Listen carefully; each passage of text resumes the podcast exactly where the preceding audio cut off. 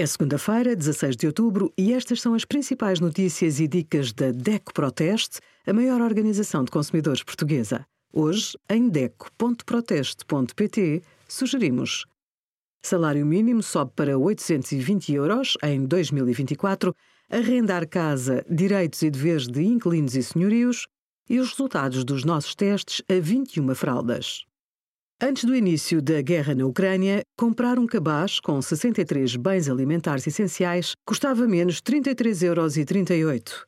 A laranja, a polpa de tomate e o azeite foram os produtos que mais aumentaram percentualmente. Mas outros, como a farinha e o esparguete, também representam uma despesa cada vez maior para os consumidores. Os consecutivos aumentos dos preços ao consumidor contribuíram para o aumento da taxa de inflação para níveis históricos em 2022. De acordo com o Instituto Nacional de Estatística, já em setembro, a taxa de inflação recuou para 3,6%. Obrigada por acompanhar a DECO Proteste, a contribuir para consumidores mais informados, participativos e exigentes.